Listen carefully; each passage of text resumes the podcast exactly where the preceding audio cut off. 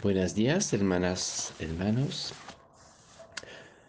Hoy, 28 de diciembre, celebramos la fiesta de los santos mártires inocentes. Es una ocasión especial para orar y conmemorar a tantas víctimas de las injusticias de este mundo.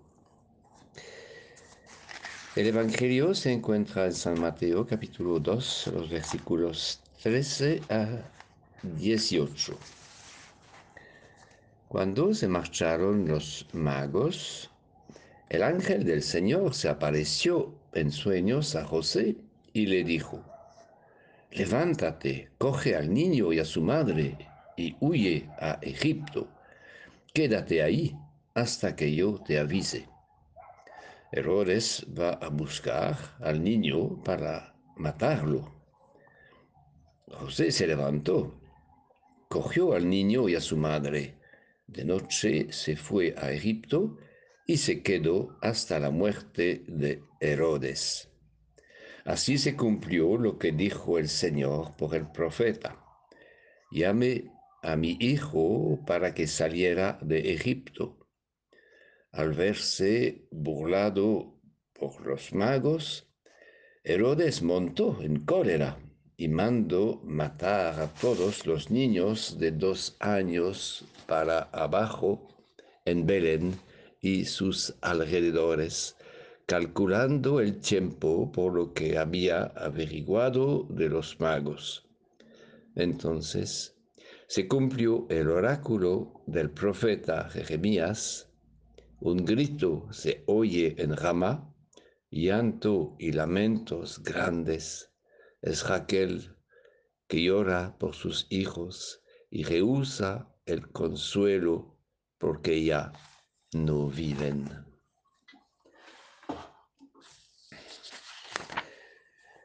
Jesús es el nuevo Moisés. Al igual que Moisés, Jesús es salvado de una manera, de una, salvador de una muerte completamente segura. La matanza de los inocentes hace pensar a la matanza de los niños israelitas, al exterminio de los niños echando al Nilo. Como Moisés, Jesús tiene que huir hasta la desaparición del tirano. De esta forma, el evangelista nos dice que Jesús es el nuevo Moisés, el cual, a través de un nuevo éxodo, llevará a su pueblo hacia una nueva y definitiva liberación. Estos niños inocentes son los representantes de tantos niños víctimas de la violencia humana a lo largo de la historia, especialmente en nuestra época. Niños víctimas de la guerra, de los abusos de todo tipo, víctima del drama de los migrantes.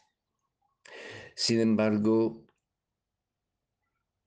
la vida tan breve en esta tierra de estos pequeños sacrificados es vinculada a la vida de Jesús, vinculada al misterio de amor de Dios hecho hombre. Puesto que Cristo ha venido por la humanidad entera, las lágrimas y gemidos de Raquel y de tantas madres se transformarán en lágrimas de alegría. Ninguna vida será perdida. Además, si estos niños se llaman santos inocentes, es que de una manera misteriosa participan a la santidad de Jesucristo y a la redención del mundo. Todos somos pecadores, nos dice San Juan en la primera lectura. Jesús ha venido, él, él el único justo, para purificarnos por su sangre.